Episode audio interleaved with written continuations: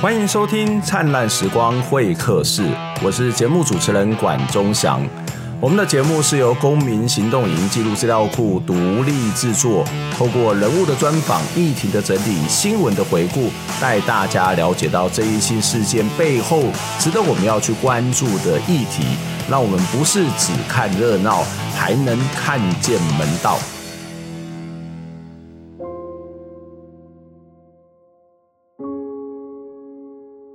五月二十七号，这个立法院三读通过了台铁公司化的草案。说实在的，这个案子通过的当下，我是有点错愕。我想说，诶。不是还在沟通协商吗？我们的政府不是信信是信誓旦旦的说要来跟这个员工还有社会大众沟通协商？毕竟这是一个对于员工权益、国家资产，特别是民众安全都非常大关系的一个案子。但是没想到就这样子通过。说实在的，呃，我非常的错愕。但是这个错愕也说实在的，也没有什么太大的意外。就是我们看到政府就在这样的一个事情上面，其实那个所谓的最沟通、最最会跟民众沟通的政府，似乎已经越来越渺茫，越来越。到哦，那这当然是政府的一些政策，政府的一些做法。可是回到实际上面的一个面向，就是我常在思考的一件事情，就是这个法案到底要解决什么问题？有公司化的草案，公司化的案子到底要解决什么问题？在过去，民众很期待的是，希望公司化能够去解决这个公共安全的问题，让大家在回家的路上面，或是上班的路上面，或者是在旅游之路上头都能够能够更安全更好，包括他皮肤品质是更加。当然，从员工的角度，也希望他的权益能够得到保障。那从政府的角度，希望这台铁的公司化能够达到更高的效率、更大的弹性。所以你会看到，这其实是从三种不同的角度都有关联的一个案子。可是说实在的，我觉得快速的通过这件事情，虽然有点点差异，但是也不意外。那但那但是让我更意外的是，其实这个案子里面跟安全这件事情其实的关联性是非常非常的低。某种程度上面，它是假用民意之名或者是社会积分之名之名来去行使它的政策上面的这个目的。如果这个目的是好的，也许还无所谓。可是如果这个目的的结果是不好的，或是有疑虑的呢？这可能就需要我们在更多的这种监督跟检视。今天的节目当中，就来跟大家邀请到的来宾，他其实在。他虽然目前是这个台铁呃产业工会的理事，但是他其实长期从大学时代就在关心劳工运动、关心社会议题哦。今天跟大家一起在讨论的是台铁产业工会的理事刘仲书，仲书你好，哎，大家好。呃，我我们其实在一开始有提到说，其实台铁的这个公司化的草案呢，其实非常快速的通过。那其实我们还在这个关心这件事情的时候，以为大家会去好好的沟通。但是显然是没有的哈，所以呃，我不晓得从你们自己的角度去观察，这交通部行政院不是一直想要跟员工、跟这个社会大众沟通沟沟通吗？为什么这个呃公司化的草案就突然间会通过了？那在台铁一开始的时候，其实有做一个所谓的内部员工的说明会，那他他的强调的方式就是说要员工提出建议，那全体员工都满意之后呢，我们再去推动这个公司化，它就是一个前置作业。那那时候的台铁的做法是几乎非常密集的安排在前几个月就就密集的进行，几乎是一天一场的方式，那把整个流程很快速的跑完。那交通部与台铁的高层呢，在呃泰鲁阁的事故之后，就是利用这样的一个社会的一个时事，然后加速这样的说明会的的一个开会的进程。那在王国才的眼里，呃，工会就是一种不太讲理。我我说的工会是企业工会。那他们就是比较会一种以拖代变的一个策略嘛。那假设他是照原本的一个承诺，就是说我们先有共识再去送呃公司化条例的话，那大概他的心里会觉得这这应该就是一个无法永远无法公司化的一个进度。嗯，那这里面的关键呢，我认为他王国才很清楚工会会进行抗争。那在但是在泰鲁格事故的一个风头上呢，抗争比较难受到一个大众的支持，所以这是一个公司化最好的时机。所以在这段沟通的期间，大概花了多少时间？然后都谈些什么内容啊？就是拿什么东西跟你沟通？是他们的草案吗？还是直接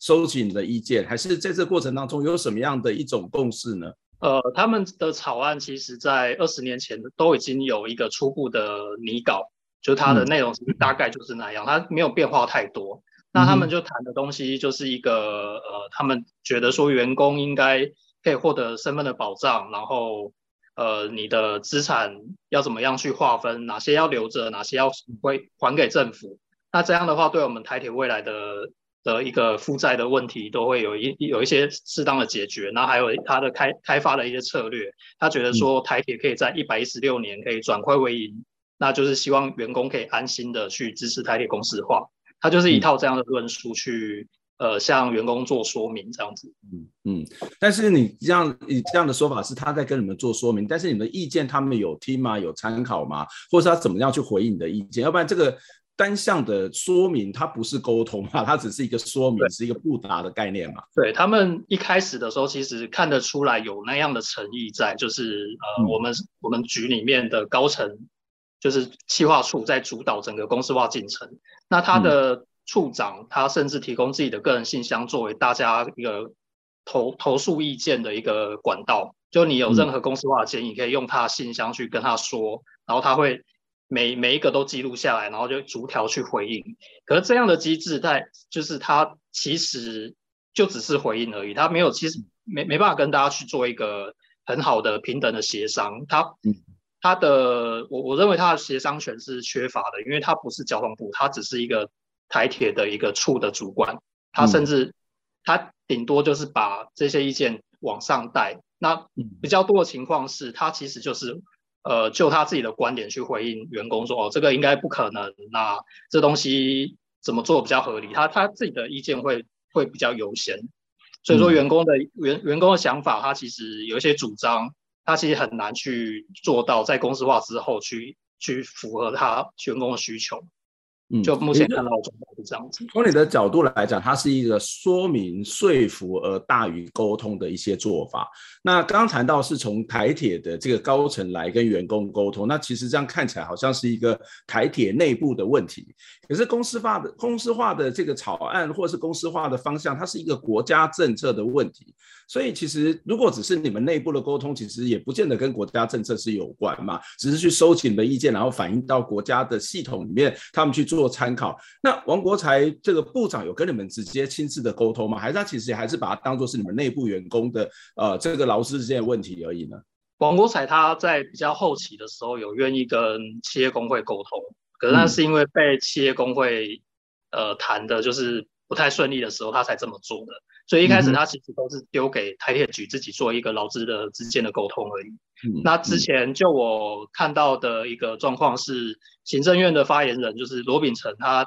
在一开始的说法是说，呃呃，员工是因为不了解公司化在做什么，所以我们需要跟员工说明。公司化怎么做会对对员工更好，所以它是一个说明的概念，它其实不是真的沟通。不过对我们来讲，呃，公司化是不是跟对呃这个员工更好以外，还要是不是真正的能够达到安全，或者达到效率，或者是达到这一个应该要有的企业的一些特质，所以。呃，我们也是使用者，我们其实好像也没有被通知要来沟通，或是也没有对社会大众说明。他们就你所知，他有在跟社会大众有任何的这种沟通、说明跟互动吗？呃，就我看到的是，他们比较重视呃，像泰鲁格事件的一些受害者的一些意见。嗯嗯、那他们提出一些安全改革，那行政院苏贞昌他就是觉得他他愿意去听这些意见，可是就是。就是听而已，他实实际上在执行面，他还是没有把他们真正想要的东西纳进去。你你的意思是说，这些泰鲁格的这些受难者的家属，或者是这些当事人的意见，其实是没有纳到这个呃公司化草案里头？是怎么说？因为像像他们有要求，就希望可以参与直接参与呃公司化的一个安全管理委员会。可是后来公司化条例里面的安全管理委员会的一个设置，它并没有把。家属的这些代表，或是其他专家学者纳进去，它就只是一个董事会下面的一个呃自己办的一个会议。咨询的性质，咨询的性质嘛，对不对？对对对。嗯，哇，这个其实是一个 最会沟通的政府，但是从刚刚我们中枢的这个观察，事实上这个沟通其实跟我们在谈到 communication，就是所谓的双向的，然后彼此来达到一个共识，然后彼此可能是说服彼此了解对方的这样的一种沟通的形式，其实是是有非常大的落差哦。那当然，这个落差之后所形成这个法案，呃，对于员工而言，对于社会大众而言，是不是真的有好处？恐怕我们等下再来一一的跟大家。再做说明哦。那刚也提到了一件事情，就是原本王国才是不愿意，呃，没有没有这个本来没有打算要出来跟大家沟通，但是因为台铁的这个企业工会比较强势的一些反弹，所以他出来沟通。那呃，跟企业工会他们有谈了什么吗？呃，企业工会的部分，他们其实比较偏向于，就是呃，企业工会他有他有自己的诉求。那他一开始的诉求是希望可以、嗯、呃先暂缓条例。然后或者或者是你政府可以愿意承诺之前二十年前的一个一个说法，就是我要把台铁的债务全部归零之后，我们再来做公司化。嗯、那在交通部当时是就五一之前，交通部当时是不愿意接受这样的条件的，所以他们就是协商一直破局，一直破局。那后来就是变成是演变成呃五一不加班的行动这样子。OK，所以呃，在我们可以看到，当工会开始愿意发挥一些力量的时候，这些呃政府的官员他其实还是可能来跟大家去沟通跟谈，即使这个结论大家不见得都是满意，但是至少它是一个开启一个开端。但是比较可惜的是。这个沟通完之后没多久，那也传出了这个端午节不会在这个罢工或休假的消息之后，其实在这个之前，在五月二十七号，这个台铁公司化草案就快速的通过了哦。那再回到这个工会的这个身上，刚刚你谈到所谓的企业工会，但是就我们所知，在台铁的这个工会有三个嘛，至少三个企业工会，一个是产业工会，一个是司机员为主的这样的一个一个工会嘛啊。那这三个工会有什么不同呢？企业工会的话，它是一个比较早期国民党时代它去。去组织起来的一个由政党介入的一个工会的产物。那后来国民国民党已经退出企业工会的运作了。那再来是第二个工会是呃火车驾驶产业工会，它的前身是火车驾驶联谊会。那它是以呃我们的台铁的运工机电的四种职种里面的机务人员，呃尤其是司机，呃做一个呃职种的一种团结的一个单位这样子。那他们，因为他们身份比较特殊嘛，他们是呃我们所谓的关键的职种，那他们就是比较比较能呃愿意团结抗争，然后比较容易争取到福利。那也是在企业工会的默许下，慢慢的发展起来，就后来就成立了产业工会。嗯、那产业呃就火火车驾驶产业工会。那另外一个工会就是我们呃台湾铁路产业工会，那是在二零一六年的一例一休的背景之下。那有运务的人员，运工机电里面的运务而已。那他发动一个关于休假与人力的人力不足的一个抗争，那集结起来的一个力量。那我们后来有成立工会这样子。嗯嗯。那这几个工会呢，他们各自对公司化的看法，我觉得很难去探究他们内内心实际上怎么想。那可是从外部来看的话，其实大家都不希望是推动公司化，因为这公司化基本的一个。影响就是会威胁到大家职业的稳定跟未来工作形态。然后，呃，目前的进度是，就是我们已经，就这整个局势是我们无法，我们已经无法，呃，拒绝公司化，就等于说它是一个不得不的选择。然后，对火车产业，呃，火车驾驶产业工会来说呢，他们可能比较重视的是怎么样保障自己的权益跟既有的影响力，就是可以持续在公司化之后可以。以以这种关键词这种协商的力量去持续去发挥它的影响力，是一个很重要的一个诉求。那从企业工会的角度来说呢，让政府呃，让政府可以为台铁负担更多的义务，就是尤其是一些资产债务的问题，那就是可以承袭二十年前的一个抗争诉求，让债务清零，那这样子才可以让台铁重新的出发，可以去做永续发展。这他们关注点会比较是在这一块。那产业工会就是我们这边是比较着眼在安全，因为这一波的公司化，它的根本原因是安全改革。那即使资方呃那个资方他那个骨子里是，其他真的不是不是在想安全改革的事情，因为我们这个相关草案里面这个东西几乎是零嘛，非常非常的少。对，那假设说他不是真真正的去关注安全的话，那我们认为就是不应该做公司化这件事。那因为你要安全改革，就应该好好把安全改革做好。那这就是我们三个工会的不同的关注点。你刚刚有谈到这个产业工会是在这个一地一休的时候才这个成立的，之后才成立的哦。那可以介绍一下产业工会的组成大概是什么？因为我们知道在台铁里面的员工其实是有非常非常多不同的身份，公务员啊、劳工啊，其实大家都搞不太清楚哦。那也可以告诉我们，这在这种不同身份里面，他们可能加入什么样的工会，或者是为什么会有这么多身份上面的差别呢？身份上，呃，我我先介绍一下各个身份它的工作形态。嗯、像我们台铁主要就分成运务、公务、机务跟电务。那运务的部分就是我们在车站会看得到的一些员工，这些都是运务的员工。嗯、那他他就是要负责一些站务的售票，然后去车车站的一些维持秩序跟一些行政业务。那再来就是他需要做一些行车运转。行车运转的意思是说列车开进。呃，车站的时候，他必须要去引导这些列车的去处，就比如说他同意他进来，同意他发车出去，还有他要做一些调车，嗯、比方说我要代币，要车子要后面的车子要先开，那你前面的车子要先等他开过去才可以开，那你就要必须要把它引导到别的古道去，因为车站有很多古道，不同的古道就是可以停放不同的车辆这样子。那再来就是呃。这这个是行车预转，再来就是我们还有一个吊车的工作，就是比比方说我们附近可能会有水泥厂，那它有一些原料要或是一些一些成品要运到别的地方去，那它就从它的支线把它的车子拉到我们的车站的厂那个那个古道里面，那我们我们车站站员呢就必须要去把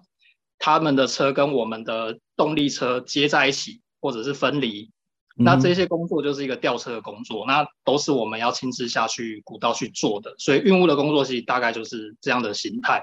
那再来是公务，公务的话，它是它是比较在比如说轨道修护，或者是说一些呃你要盖车站或者修修车站的一些设施，那它就是一个工程上的一个单位。然后还有你路线上要维护一些，比方说会有一些路。路树啊或杂草啊会侵入轨道的，那你要去把它处理掉，或是一些你有有些会有灾害，像前天有土石流在大理跟龟山间，那他就要去把放要去把那些土石流清掉，所以他就是做这些呃比较工程方面去维护那个轨道的工作。那再来是呃机务的话，机务它就有分成司机员，就是开火车的，跟修火车的人，修火车就是一些检查列车或是修缮列车的人员。那再来电务的话，它是一个维护电力设备的，包含说上面的一些电车线啊，或是一些呃高压设备的路线上的高压设备，还有一些号志。号志的话，就是说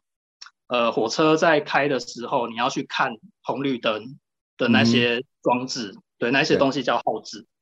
对，对，那各自负责的，其实就是。运务主要是一个呃比较面旅客面的，那比较多业务性质。嗯、那公机电呢，他们比较是技术单位，嗯、大家可以这样忽略的区分。嗯、那我们台铁呃台铁产业工会的部分是以运务人员为主。那当时是因为呃我们的因为因为每个职种它的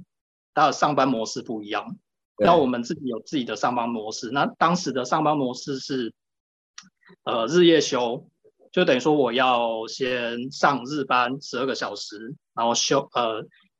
的，然后今天是日班，明天是夜班，然后当天休息，那就是一直轮回，每天都是这样日复一日的。他就是做十二小时休二十四二十四小时，然后做十二小时休二十四小时，那几乎都没有一个完整的一个休假日。那他们那时候的抗争就是要。希望说一例休落实之后，我们可以有一个完整的休假。对，那我们就是去强调那个休假应该要还给还给劳工。很多人觉得你们都是公务员，实际上是吗？呃，实际上不是，嗯，因为外界都觉得说啊，你们可能是反改革，因为是公务员，然后既得利益可能会怎么怎么怎么样。那实际的状况是什么呢？实际的状况是我们有我们我们这个叫资卫人员，他其实有。嗯有兼具劳工跟公务人员的身份，对，所以所以就是他，诶、欸，要要怎么讲？因为他他有很多层级啊，不同层级他适用的那个法律不一样，然后像我的话，我是纯粹的劳工，所以我完全是无关所谓的公务人员的一些福利的。所以加薪不关你的事情就对了。就是如果说行政院说啊，公务机关要加薪，跟你没有关系，意思是这样。呃，其实台铁目前的制度是是就择优择优使用了它其实还是有一些公务人员的好处可以会会。会发生在我这里，可是我实际上我我投的是劳保，然后我是用劳工的退休金的制度这样子。嗯嗯，所以其实，在法律的适用规范保障的规范是不太一样的。那那可能是因为现在是一个国营事业或是国家经营，所以他会去最里头的员工会有择优。但是未来或者是其实如果有一天他觉得你们本来就是不同 法律的保障或者法律的基础是不是择优，那恐怕也是一个未定之数啦，这就很难说哈。好，那我们先。先休息一下，因为我们刚刚跟大家谈到了有关于台铁在这一次的公司化的过程当中，为什么会快速的通过？那这个快速的通过，其实在一直在强调沟通这件事情，到底有沟有没有通，或者是甚至连沟通这件事情，可能都是一个很大的怀疑。不过我觉得后面也蛮重要，钟叔跟我们提到的这个呃台铁员工的这个组成，还有不同的工会他们的主张有什么不同，也许可以让我们对这件事情有更多的这样的一个认识跟了解。我们先休息一下，我们待会。再回过头来，要请钟叔来跟我们谈到说，这个草案通过了。那这个草案其实，在一开始的时候，不管是气工也好，或者产工也好，都提出来的一些诉求。可是很显然的，这是有一些落差。到底落差在哪里？原本期待的诉求，特别是包括安全、包括员工权益，或者是这个公司资产的处理的方式，那会有什么样的变化？我们先休息一下。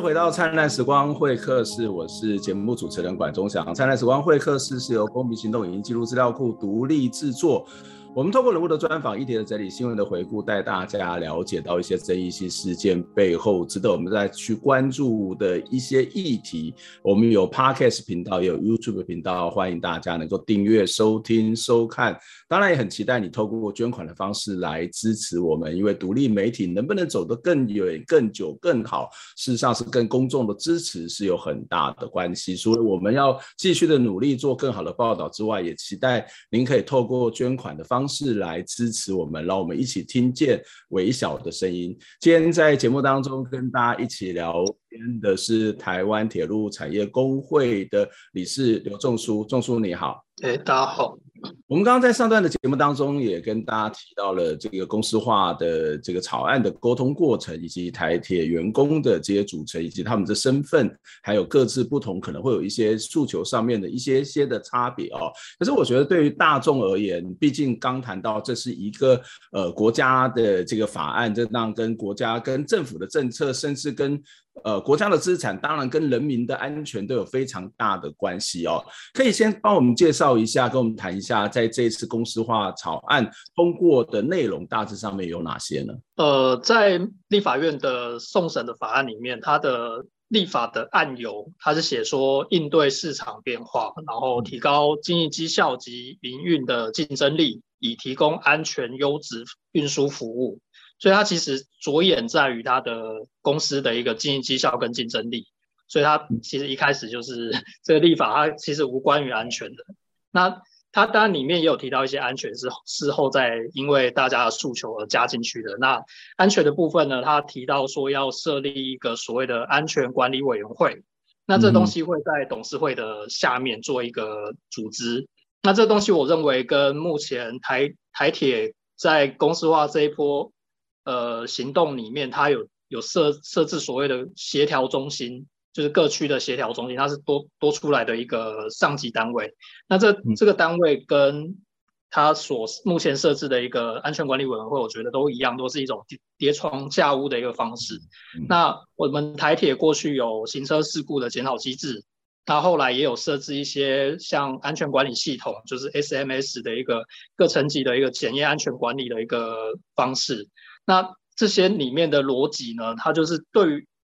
大家在面对安全怎么办的时候，就是总是去想说，我再多设一个平台，然后来解决。嗯、可是里面这些平台的人都是那些人，所以说整个机制它其实没有考虑到，呃，人员的组成是不是有，是不是适合去达到安全的诉求。嗯、那再来，它的机制其实也没有做到一些关键的改变，比如说它没有基层的参与，它没有一些、在过去台铁的官僚文化里面，它可能都是用一种集合的方式在。在进行一些、嗯、呃谈谈说你安全应该怎么做，那这些东西其实都是跟跟现场的需求是脱离的。那我觉得它就是一个。不不是一个安全的改革的方式。我我就是安全。你刚刚谈到很重要的观点，就是员工的参与啦，就是员工事实上都是在第一线。然后这个这个在运作过程当中什么问题，有什么紧急会发生的事情，或者是会不会突然间有一辆车子掉下来，或者是这个边坡的状况是什么？我觉得员工应该是最清楚、最知道。但是依照你的讲法，就是我们还是一个非常传统的一个 CEO 专家的思维，由专家来去做规划，然后我们就按照专家的规划去做，这样子就可以。安全是这个意思吗？是，就是他们主要是依赖呃主管的意见。他们主管虽然会把基层的意见带上来，可是就是要他就很很去看重说呃这个主管愿不愿意做这件事情，还有他本身的呃管理的风格，还有他自己愿不愿意把这些难题提上去跟更上级的主管去做协商。那这都考验到每个人的管理素质。所以我觉得他们是一个健全的一个制度。对，这个其实非常。高比例的，或者是非常程相当程度的这个人质啊，就是这个这个专家如果愿意去听，这个专家愿意跟基层更体恤的关系，那他这个意见有可能就会往上层。但是如果没有的话，如果这个专家是一种傲慢专家，或者是觉得我就是才是真正的专家，这个安全的问题他可能永远不会解决啊。这其实就是很多为什么在谈所谓的这个劳工运动，或者是为什么劳工要参与到公司的某种程度上面的治理，一个非常非常重要的一一个观点，所以这个这个应该会让很多人都失望吧？就是员工来讲，就是很失望啊！就是哇，我不只是参与不参与的问题，因为我可能就是一个随时会处在一种危险处境的人。那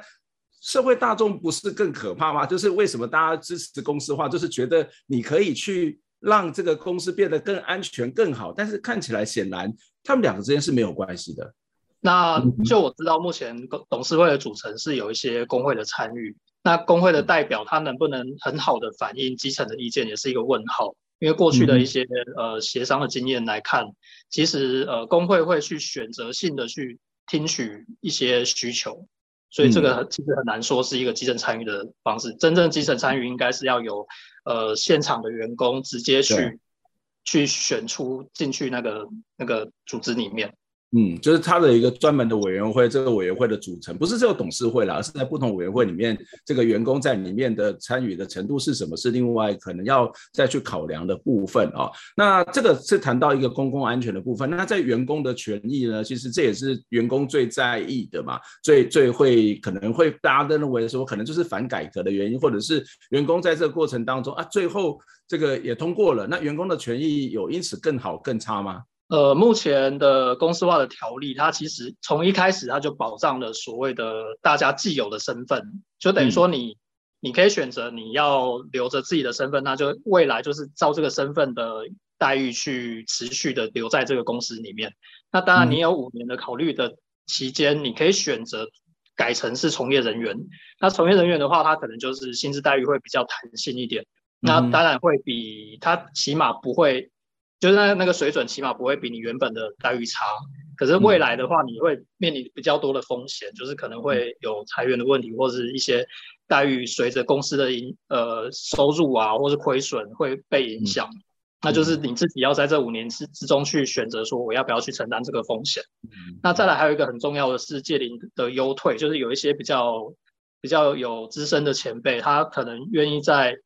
提前去退休，那他可以在这一波公司化了的情况下拿到一个比较好的待遇，就先离开这样子。所以这是对既有的这些员工，如果你愿意留下来，他就可能就是按照原来的待遇。那如果你想要优退的话，那当然优退会比你最后再退的状况底下，他可能这个待遇或者是福利也许会好一些。那但是还有一个比较大的一个问题，就是那新进来的人呢，之后聘进来的他可能就不会具有公务员的身份了嘛，他就是一个纯粹的劳工。那假设是这样子的话，从国营事业的角度啊，其实他也不是国营事业，从一个公共运输的角度，这这会有什么样的变化呢？目前的新进人员的待遇，他会在接下来的执法里面做一个讨论，所以他其实在公司条例里面没有定出来。嗯、那后续的讨论，目前资方的就台铁局跟交通部的态度比较偏向于要用比较低薪的方式去去禁用，嗯、那这个就会造成就是一些呃人力的不稳定跟可能会人力不足。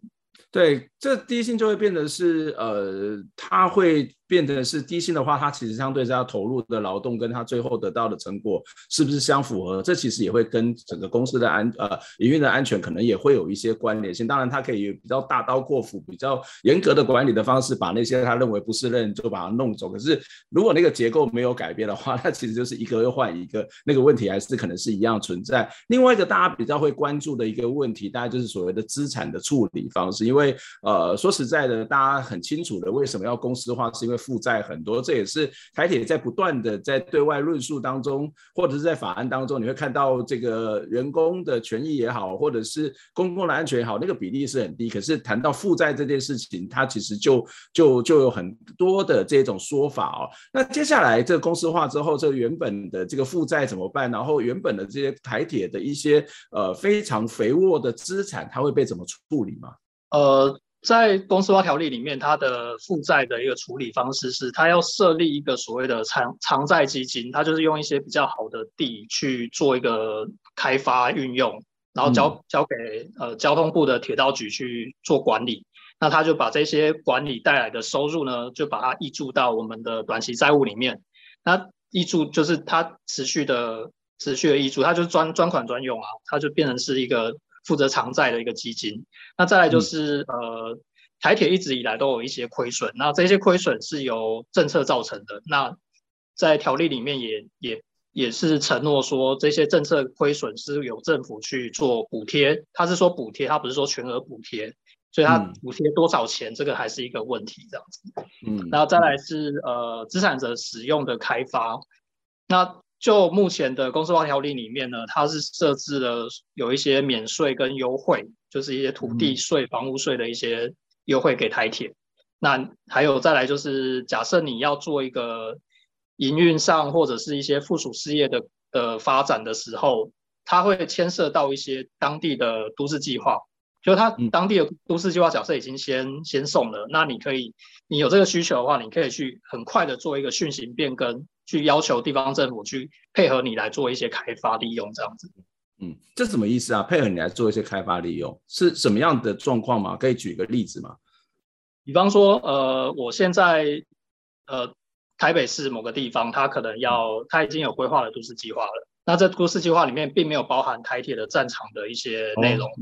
嗯、对。那我现在假设我想要在这个地方做一些利用，比方说我要去开开发一个商场，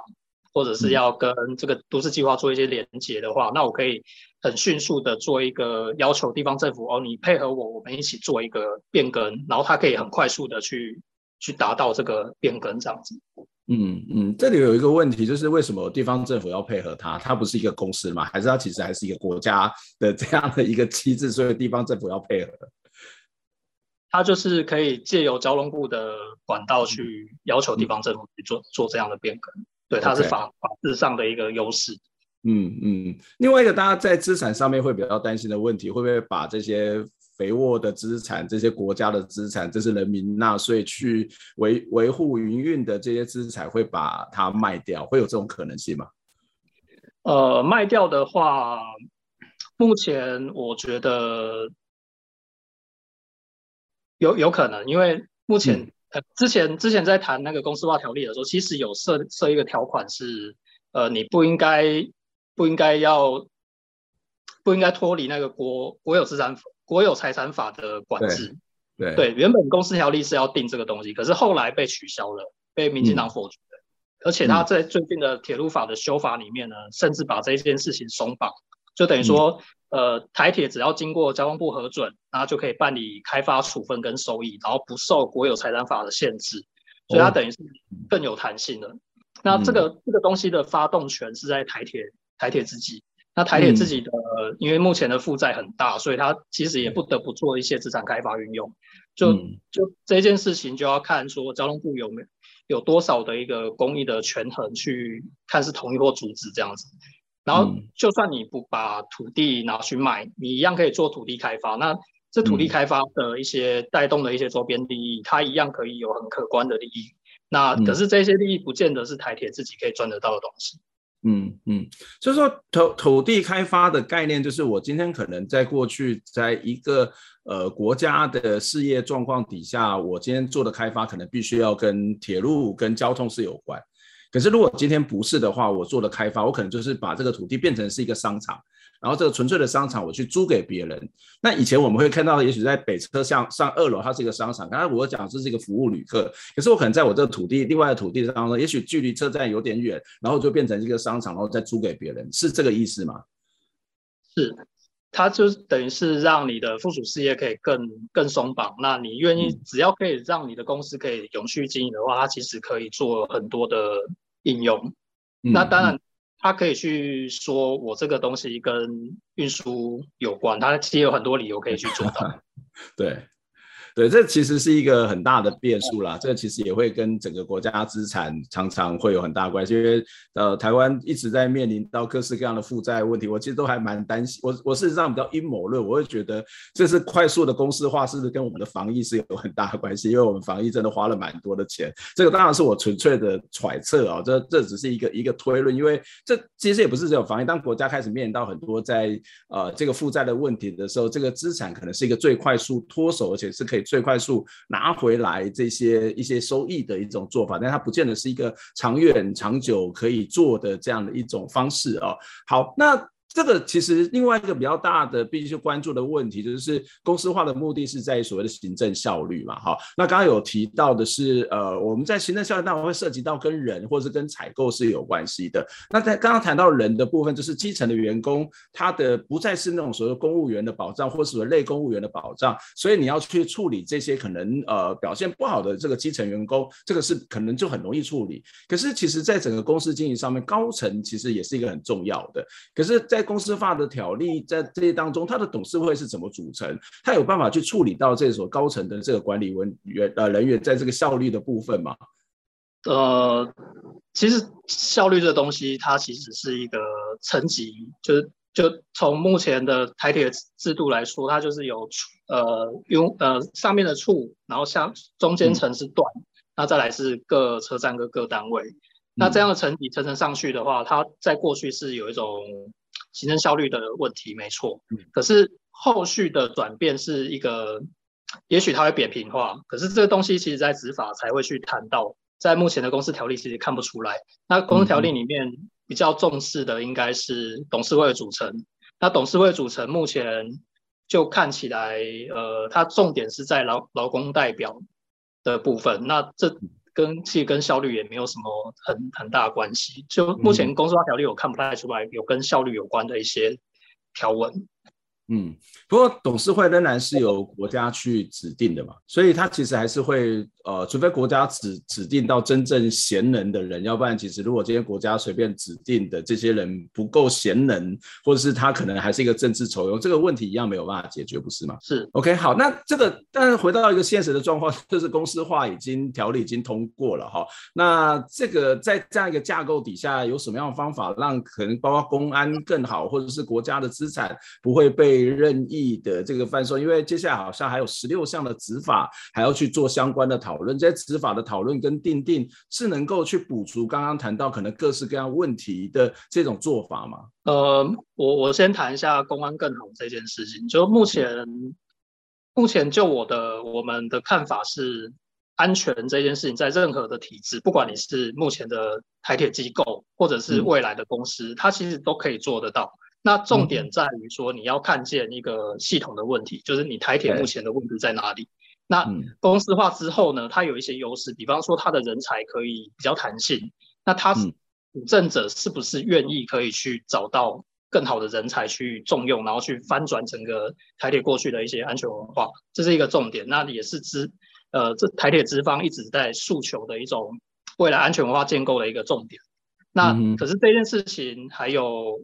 还有我们观察到的所谓的稳定的人力啊，就因为过去我们台铁一直都是人力是不稳定的，因为它的工作形态可能不是大家喜欢的那种样样态，然后收入也不够高。那再来就是我们一直都是负债。那未来当台铁变成是公司之后，它必须要自负盈亏。那有没有足够的一些收入让台铁可以投入到安全设备的改善？那这些这些林林总总的问题，都目前看起来，其实在台铁公司化的这个整个草案来，还有未来执法规划里面，其实看不到一个乐观的乐观的一个现象。因为在草那个执法里面，其实无关于任何安全的议题。对，它就是包含执法里面也都没有跟安全有关的议题啊。是是是，对。嗯嗯。那执法里面，他谈的主要就是董事会的组成，然后呃，整整个组织台铁组织的组成的架构，然后还有一些呃人员的待遇，就原本的人员的待遇跟未来新进人员的待遇，就类似这一些，还有一些呃服务性的政策，呃服为了服务服务性的政策去做的一些补贴的这这方面的制度的规划，它其实就是没有谈到。我们要安全要怎么做？那那公呃有关于资产的部分呢？就是它毕竟还是一个国家的资产。那如果万一真的发生，我们刚刚谈到，当然也不知道会不会发生啊，就是可能卖掉，或者是他可能做了更多跟这个公共服务无关的这种做法。那那有什么执法上面有任何的限制的可能性吗？呃，执法的话，它好像没有没有谈到说去怎么去限制，因为它 呃。对啊，他没有他没有谈到说怎么去限制，呃，你要怎么样去开发或者是利用。嗯，他主要是要，就就目前看到啊，主要是要呃拿到更多，就是我可以更多的弹性的运用，这样子，它的方向是这样子。嗯，所以它不是一个简单的一个利用。但是我们看到工会有说，未来在协商上面、执法的协商上面要有一些动作。那可是刚刚看到的员工，呃，刚刚看到的这个有关于公安跟所谓的资产的部分，似乎也没有什么太多的这种记载，或者在这里面有任何的规范。那员工接下来十六个执法的这个协商，在这个谈判到底到底要谈什么？到底是什么？员工是只是员工是在意的东西是什么呢？呃，应该说这个执法谈判是工会在谈的。那工会他们在意的其实就是薪资福利待遇跟你未来这个公司有没有办法永续经营的问题。嗯嗯，然后他重视的在这边。嗯，所以在这部分工会的主张是什么？特别是企业工会。企业工会他们是觉得要，就是当然薪资是福利是越高越好。可是目前目前有一个状况是，呃。那个火车驾驶产业工会，他们要自己去谈判自己的职种的一些福利待遇。Okay, 对他们，嗯、他们希望有有自己的一个福利待遇，因为我们我们员工机电每个每个职种的状况不一样，那嗯，那他们相对来说比较强势，所以他们可以拿到比较好的的谈判的条件，这样子。嗯嗯，这是一个比较有差异的地方。嗯，所以如果是工会开始去谈有关于公司化的相关的执法，其实会比较是一个在内部权益的分配，或者是刚刚谈到的这种待遇的一些问题。那回到刚呃，其实你们产工，那产工其实对这样的一个公司化的结果也并不是太过于满意哦。那产工会有一些下一步的动作吗？呃，对，我们一直都是在诉求安全。那公司化之后也必须要有基层参与啊，还有提升待遇来稳定人才，然后也也希望有一些第三方的监理机制的介入，就它不是由交通部，而是有一种呃另外的另外的组成去监督我们的安全改革的作为。那我们不断是去主张说，应该政府要找产工来协商。可是台铁就是一个推三阻四的一个心态，他他他觉得说你产工的意见，你可以到我们沟通说明会来表达啊，然后然后就我们就会列入列入记录，然后我会我会去回复你。那可是这一些表达的方式其实是没有用的，因为我们台铁内部的说明会，他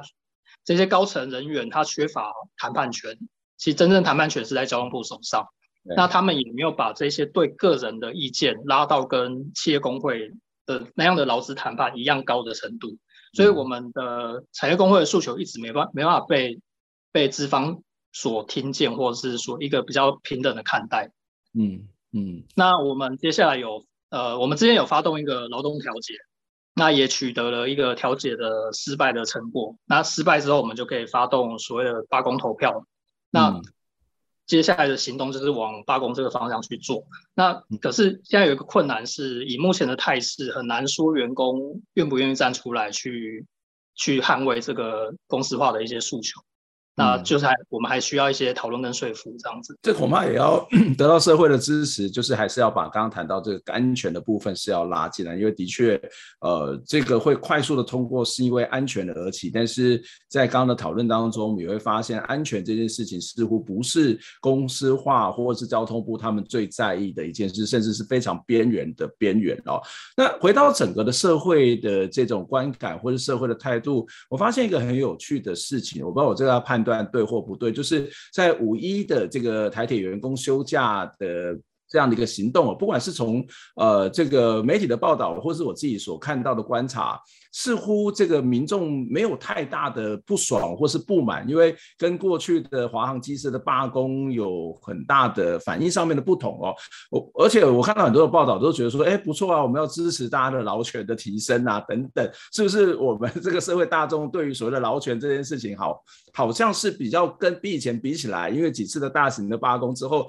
越来越关心，或者是越来越觉得这是一个正常的事情。不过另外一个我觉得比较让我觉得有点吊诡的事情。就是呃，但是民众好像对于所谓的公司化与否，或是公司化解决能否解决问题这件事情的意见并不是太多，甚至有蛮多的人会觉得说，哎，公司化好像是可以解决安全的问题，可以解决效率的问题。我不晓得你是不是有类似的观察？那五一休假的时候，因为呃，就是当当时是因为疫情高峰嘛，那其实疫情影响也会影响到那个乘车使用火车的那个意愿，嗯、所以说当时的搭乘者其实相对来说是少的。那劳动节那一天是劳动节，那以劳劳工休假权益为诉求，其实大社会大众应该比较容易理解，我是这样认为。嗯，嗯，那再来就是民众其实有信心台铁被政府公司化。那如果他他这样建立这样信心之下，他其实就不用太太去在意这些反抗反抗的行为。嗯、那如果政府因为那个台铁的 台铁员工的抗争而退缩的话，他反而会被民众骂。那那时候民众的意见会又又会高涨起来，嗯、那他民众可能会认为说啊，你怎么政府可以被工会绑架呢？这样子，嗯，那民众对公司化呢，他的期待比较是对服务跟安全的期待，就是你你要你因为公司化可以做好服务，你因为公司化可以做好安全，然后甚至认为你服务提升就会对安全重视，嗯，就你你公司要把服务提升，你就必然就要把安全做好嘛。可这这两者其实是没有那么直接的关联，对，没有必然的关系，对，嗯，对对。那因为安全的有很多因素在背后支撑嘛，那其实我们整个观察起来，就过去台铁的一些事故来看的话，其实你要去就责，要为这些台铁事故去负起责任的方案，比较是政府。可是，哎、嗯，就政府他其实不太愿意给人，然后也不太愿意给经费，然后就让台铁去做一种很疲于运转的一个。一个状态这样子，所以说这这些东西其实社会是看不到的。那社会看到的会是觉得说，哎，你台铁被政府改革，那政府政府就变成是一个英雄的角色。那反抗的反抗来改革的台铁员工，就是有一点像是小丑。但是其实从刚刚讨论当中，这个安全的改革是不是真够拿能够达成，可能是一个更大的一个问题哦。所以呃，我想接下来可能工会也会有一些举动，或者是不管是在协商也好，或者是可能呃有可能会发起罢工也好。我我我想我们可能要更关心的是，不管你支持公司化，或者是你支持的是一种原来的国营事业、国营产业的这种状况。呃，我觉得更重要是，我们可能要多一点关心，至少在公共安全上面，我们可能得要花一点心力来，至少在这个十六个执法当中，好了，就是可以让它公共安全是可以尽可能达到。虽然看起来有点困难，但是关心这件事情是需要的。非常谢谢钟叔来接受我们的访问，希望下次有机会再跟你请教相关的问题。那我们下次再会，拜拜。拜。